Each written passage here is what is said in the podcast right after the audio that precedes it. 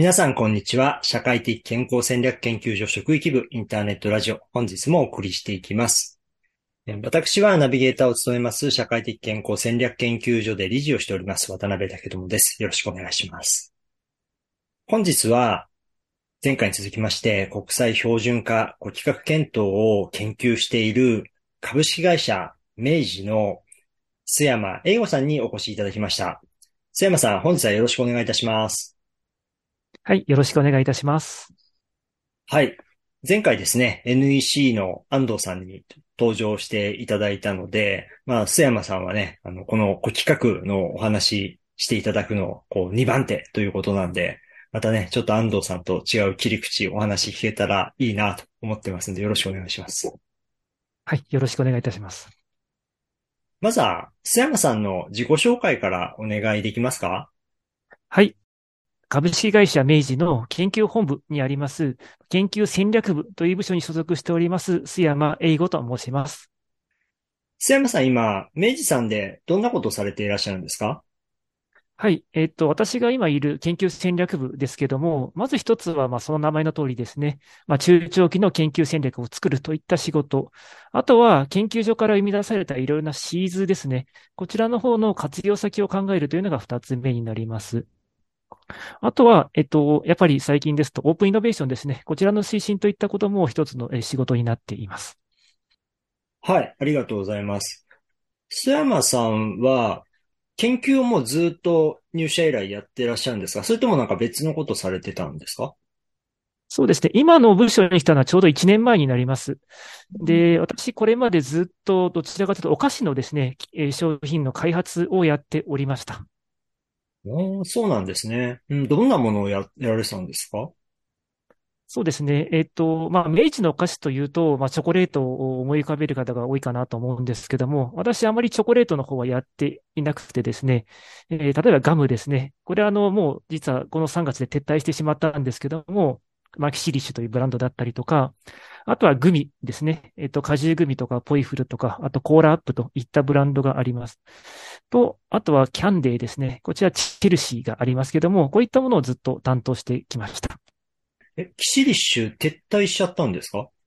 そうなんです。あの、ガム事業、なかなか今、ずっと売れてないっていうところもございまして、この3月で、あの、すべてやめてしまったんですよ。えーそうなんですか？僕あの、キシリッシュのあの、ボトルタイプのはいはいはい。ユーザーなんですけど、もう、今店頭にあるのしかもうないってことですか？あそうですね。もうちょっと工場では作っていないので、ただまあガムですんで、あの、賞味期限がないものですから、まあ在庫ある限りはずっと売れるかなと思いますが、はい、ちょっと残念ながらそういう状況になってます。はい。あちょっとショックな話でした。えっと、はい。次の方は結構伸びてる感じなんですか？そうですね。えっと、まあ、ガムがずっとダウントレンドになっていく一方で、まあ、グミっていうのは逆にずっと伸びてきてはいて、今も、えっと、前年比で言うと、まあ、市場全体がかなり伸びてる状態ですね。なんか先日テレビ見てた時にも、なんか女子高生が必ずカバンの中に入れてるものの一つがグミだっていうのを見て結構衝撃的だったんですけど、それぐらい今当たり前なんですね。そうですね。あの、日本のグミの歴史自体がそんなに長くないので、ちょっと私もおじさんなんですけども、おじさん世代にはそこまでこう、馴染みがないものも多いんですけども、まあ、最近の若い子になってくると当たり前のように皆さん喜んで食べてくれてますね。はい。これが一つのジェネレーションギャップで、ガムからグミはい。にしてるってことなんですね。そうですね。最近だと噛むお菓子というとみんなグミの方を思い浮かべる方が多いんじゃないかなというふうに、はい、思ってます。わかりました。ありがとうございます。改めて、その研究の方は、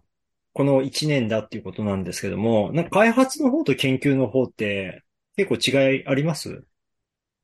そうですね。えー開発はもう本当に、あの、お客さん、まあお菓子なので、お客さんがどう喜んでくれるかっていうことばっかり考えてはいたんですけれども、今この研究の特にまあ研究戦略になると、もうちょっと深いところですね。あの、この先どんなことをやっていけばいいかっていうところをかなり深く考える必要があるので、あの、だいぶ使う頭が変わってきたなという実感はあります。やっぱりその辺って、こう、事業戦略にも結構関わった研究とかもあるんですかそうですね。やっぱり事業の方って、まあ、なんだかんだ言って数年先を見がちなんですけども、まあ、それよりさらに先を研究だと見ておかなきゃいけないので、いかにこう事業の先回りをするかっていったところが結構あの難しいところですね。はい。やっぱりその先っていうのは10年とか20年とかそういう単位なんですか？そうですね。まあ、研究始まって、えっと、ものを作って商品出て、事業に貢献するっていうと、やっぱり10年とかかかってしまうものが多いかなと思うので、最初のこの種を作るっていうところで考えると、やっぱり10年先を見据えてやっていかないといけないなということで、はい、そのあたりがかなり難しさを感じてますね。はい。はい、ありがとうございます。まあ、瀬山さんもね、その1年前に研究の方に移動されて、されましたっていう話だったんですけども、ちょうどね、そのタイミングから今回活動されているこの国際標準化に向けたあの取り組みですよね。こちらも、まあちょうど1年もう活動してきたかなっていうところだと思うんですけども、まずこういった取り組みをあのしようと思われた経緯とかあったら教えてもらえますか？そうですね。まあ、これまで、まあ、こういう標準っていうのは、まあ、特に食品業界で言うと、どちらかというと、こう、もともとあって、それをどう守るかっていうところしか考えてなかったんですけども、まあ、たまたま今回この標準化に日本主体でやるっていう情報をいただいて、まあ、これから先ルールを作れるっていうことが分かったので、ちょっとそこに、まあ、チャレンジしてみたいというふうに思ったっていう感じですね。はい。先ほどおっしゃってた10年後とか20年後とか見据えていく上では、やっぱりこうルールメイキングをしたことによって、やっぱりこう導入される率を高めるというか、まあそういったところにも研究として貢献しそうだみたいな、そんな視点ですかね。そうですね。まあ始めるときはそこまでこう深く考えられたかというとそうではないんですけれども、始めていて、まあいろいろと教えていただいたりとか調べたりしていく上で、えー、まあ国際的に勝っていくためには、まあ日本はね、弱いところかなとは思ってはいた、いるんですけれども、まあルールを作る側になるっていうのが一番こう勝つための戦略だっていうのを、えっ、と、教えていただいたというか、が分かったので、まあそういう意味で言うと、まあ始めた頃はそこまで考えてなかったかなっていうのが今考えると正直なところですね。はい。はい、ありがとうございます。ちょっとね、改めて、あの、ご紹介させていただくと、今、あの、須山さんと話をしていた国際標準化、まあ、特にその中でも古規格の検討っていうのをしていただいてるんですけども、まあ、それはあの TC314 の Ageing Society っていう規格でして、まあ、高齢社会に今、日本はもうすでに突入していて、まあ、多くの先進国がどんどん高齢社会に入っていきますって言ったときに、やっぱりこの高齢社会においては、やはり今までの生活の基準だけでは、なかなか立ち行かないものって多いですよね。だそういった、まあ、高齢者に対してもそうですし、高齢者を支援する側。まあ、もちろん高齢者を、に関わらない、まあ、働いている世代もしくはもうその下の子供たちとか、まあそういう人たちにも、やっぱこの高齢社会って大きな影響を与えるので、まあその中でちゃんといろいろんなものを、あの、ルールをあのしっかり作っていきましょうねっていう取り組みが、この Aging Society っていうものになるんですけども、まあその中でワーキンググループっていうのがいくつかこう分かれていて、まあウェルビーイングの促進っていうものですね。高齢社会になっていく世の中において、どうやってウェルビーイングを、まあ、促進していくかっていうこと。まあ、まあ、その企画を、まあ、日本が現在議長国となって ISO 化に向けて取り組んでいるというものですね。で、ウェルビングの促進っていうのは今概念的なとことかを固めていってるわけですけども、まあそのウェルビングをこうその対象になる方々が、まあ、得られる状態のためには、まあ、いろんなやり方っていうのが必要になってくると思うんですね。まあ、それを、まあ、通称、古企画っていう言い方をしてまして、じゃあその古企画っていうのを、まあ、いろんなそのテーマごとに、各社が、まあ、手を挙げて、まあ、日本を代表して、企画にできないかっていうのをやっていこうっていう取り組みです。で、それに対して明治さんも今、一つチャレンジしてみようというところになっているというものですね。はい。で、まあちょっとね、ここからもう少しだけ具体的な話もしていきたいなと思ってるんですけども、今、明治さんの方で、この1年間取り組んだ上で、まあ、もともとどんなことをこう自分たちでも企画にしたいなってことを考えていらっしゃるんでしたっけ？もともとは、やはり我々食品メーカーですので、健康になるためにはどういう食品を食べてほしい？例えば、あの、R1 なとかですね、あとザバスっていう商品があるんですけども、こういう時にはこういう商品を食べてくださいねっていうことでお勧めをしたいなというふうには思っていたんですけれども、えー、食べるものをよく考えてみると、食文化ですとか食習慣で全然違っていて、じゃあ世界中でヨーグルト食べてくれるかというと、やっぱ食べてくれる国とそうでない国っていうのもあるかなと思うと、なかなか食品そのものを企画化するっていうのは難しいかなというふうに、ちょっと途中で思ったっていうところがありますね。はい。はい、ありがとうございます。で、現在は、まあ、どういった方向でやるのが、メイさんとしての企画としては良さそうかなっていうお考えなんですか？私たちが注目しているのが、えー、オーラルフレイルといってですね、まあ、噛む力が衰えるような状態のところを、えー、注目しています。で、ここのオーラルフレイルっていったものがですね、まあ、実は要介護の入り口だと言われていて、えー、まあ、口の、まあ、噛む力ですね。これが弱まってくると、まあ、食事が十分に取れなくなったりとかして、まあ、栄養が偏っちゃうと。そうすると、えー、筋肉とかが不足してですね、えー、まあ、骨折したり、転倒して骨折したりして、まあ、要介護のリスクが高まるというところなんですけども、まあ、この食事を通じて、この噛む力の維持といったことができないかなというふうに考えて、ここをですね、あの、ご企画のポイントにできないかなというふうに考えております。はい、ありがとうございます。まあ、それはまさに商品で言えば、グミなんかもそこに該当するっていうイメージですか？そうですね。あの、もともと私ガムとグミずっとやっていて、まあ、噛む力っていうのにすごいこだわってきていたんですね。噛むことっていうのにすごいこだわってきていて、まあ、その中で、まあ、噛む力が最近衰えてきてますよ。で、高齢者になると、それがリスクになっていってしまうっていう、ちょっと事実を知ったところで、ここに対して何かしたいなっていう気持ちはずっとあったんですね。とはいえ、お菓子をやってると、どちらかというと先ほどもね、あったように、高齢者の方ってあまりこうグミとか召し上がらなかったりもするので、若い子ばっかりで。ただそこにグミを食べてもらうっていうところに対して、なかなかこう、アプローチする機会がなかったんですよね。で、グミを食べてもらえれば、よく噛むので、あの、絶対にいいことだとは思ってはいたんですけれども、そこに対して何かこう、より直接的にアプローチできるやり方っていうのは実は探していたことがあって、で、たまたま、あの、ISO も、の方も何をしたらいいかっていう悩んでた時に、あれこれちょうどぴったりハマるかなというところを思い至りまして、まあ、高齢の方の噛む力を維持するために、まあ、一つは、まあ、グミのようなですね、噛み応えのあるですかね、噛み応えのある食感のものを食べてもらって、まあ、噛む力を維持するような仕組みですね。ここに、えっと、関われたらなというふうに、はい、考えました。はい、ありがとうございます。今、須山さん、あの、高齢者の人の課題っていうお話されてましたけども、結構なんか若い方でも、噛む力が衰えてきてるなんて話も聞くんですけども、まあそんな結構調査もあるんですか？そうですね。はい。それはやっぱり言われていますね。具体的に、あの、昔から、例えば100年前で、あの、噛む力を今と同じ機械で測定したっていうデータがほとんどないので、昔と今を比べるってなかなか難しいんですけども、まあ、例えばね、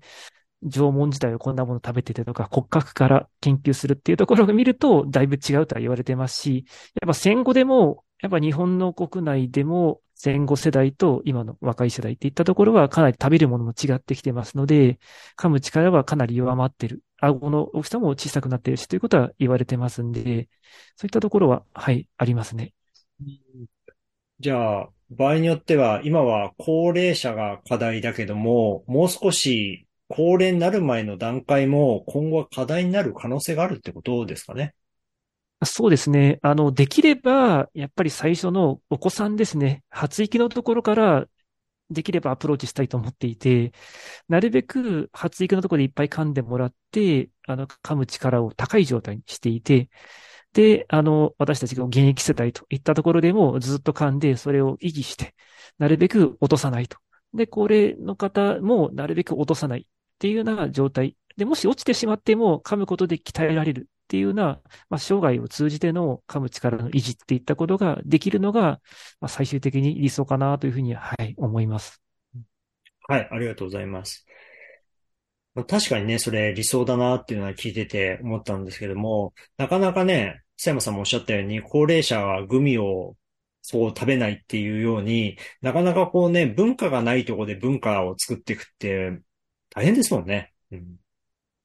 そうですね。あの、以前、あの、地方であの、セミナーに参加させていただいたことがあって、そこであの、お話しさせていただいたことがあるんですけども、あの、まあ、高齢の方対象に、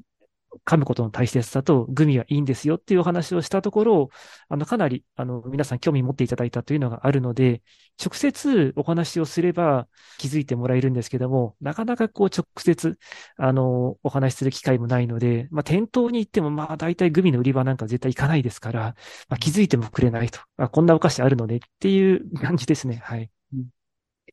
だからやっぱりそういったとこね、まあ、プロモーションなんて明治さん、あの、お得意なとこかもしれないんですけども、まあ、一からね、文化づくりってなるとね、相当な労力ね、コストもかかるんで大変なことなので、まあ、ぜひね、今回のような国際ルールとしてね、作れていけるといいですよね。そうですね。やっぱりこう、まあ、これから、この日本の国内の中でも、あの、噛む力というような、まあ、航空機能のですね、あの、診断っていったものが、高齢者の方では少しずつ広まってくる、まあ、制度化されてくるっていうのがありますんで、まあ、そこで皆さんが気づいた後に、まあ、歯医者さんとかからですね、こういったものを食べるといいんだよっていう、まあ、指導が入ると、だいぶ変わってくると思うんですね。そこの中で、よく噛めば、よく噛むものとしての代表として、まあ、グミですとか、まあ、もと、まあ、グミがでなくても、他のもの食べてもらっても最終的にね、あの皆さんが、の噛む力がついてくれればいいんですけども、まあ、できれば、明治としてはグミをそこ押したいんですけれども、そういったものを、あの、皆さんから進めていただいて、まあ、高齢の方ですかね、もう選んで食べてもらえるようになってくれたらいいなというふうに、はい、思ってます。はい、わかりました。ありがとうございます。まあ、当然、あのね、グミに限らず、まあ、硬いもんだと、なんだろう、想像するとスルメとかね、そういうのもあったりするのかもしれないんですけども、別にね、グミに限ったことではないっていうところもあるんで、これはあれですよね、他のお菓子に限らず、他のメーカーさんとかもちょっと協力して、そこのアプローチをしていく必要性はありそうですよね。そうですね。そこはあるかなと思います。で、その噛み応えっていうのが結構難しく、難しいなと思っているのが、柔らかすぎるものを食べても、まあ、筋トレと同じで負荷が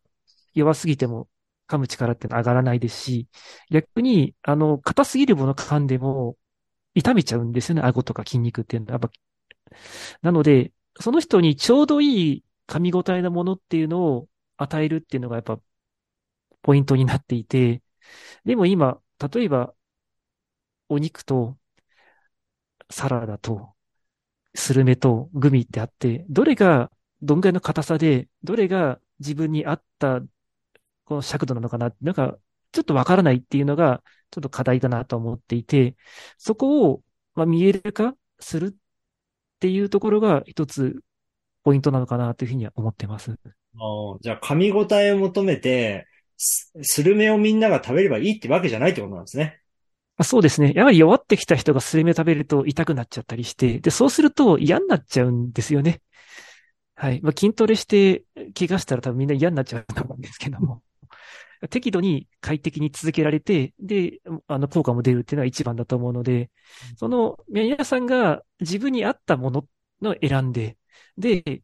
力がついてきたらちょっと一段階上げてみるとか、そういったものができるようになると、よりなんかいいんじゃないかなって、はい、思ってます。はい、わかりました。ありがとうございます。どうですか？なかなかあの、チャレンジングなお話を聞いた気がするんですけども、やりきれそうでしょうか？そうですね。今のこの食感の数値化っていうところを、実は私グミを担当しているときに、明治のグミの中ではそれを実現したことがあって、今あの、明治のグミを買っていただくと、食感チャートっていうのが書いてあって、硬さが1から5まで書いてあるんですね。そこの測り方っていうのが、まあ、他の食品でも応用できるかなと思っているので、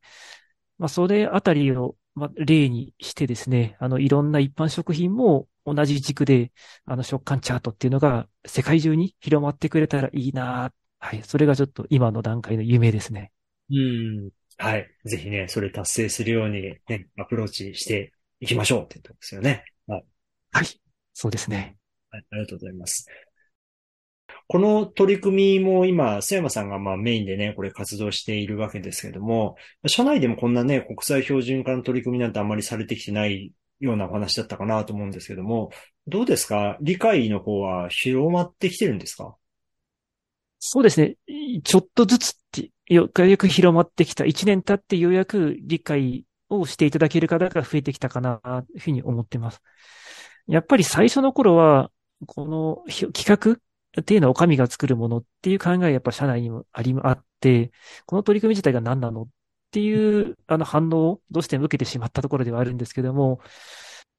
まあ過去にこの IS をめぐっていろいろ日本が勝ったり負けたりっていうような事例をいくつか紹介をしていくことによって、少しずつこの理解は広まっていったかなというふうに、はい、思っています。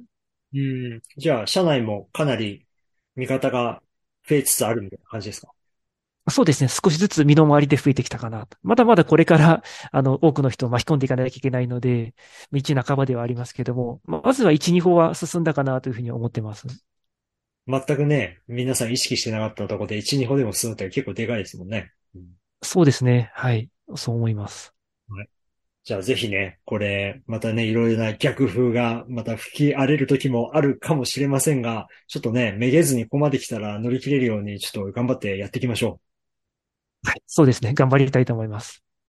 じゃあ、今後はちょっと楽しみになるんで、ぜひね、あの、今回のこの噛む力とかね、興味持たれた方は、ぜひね、明治の須山さんの方にもお話、あの、お問い合わせいただいたりもしていただければ、いろいろお話、いつでも聞かせていただけるかなと思うんで、ぜひ、あの、そんな形で、えお声掛けいただければなと思っております。では、それではですね、本日は株式会社明治の瀬山英吾さんにお話をお伺いいたしました。瀬山さん、本日はありがとうございました。はい、どうもありがとうございました。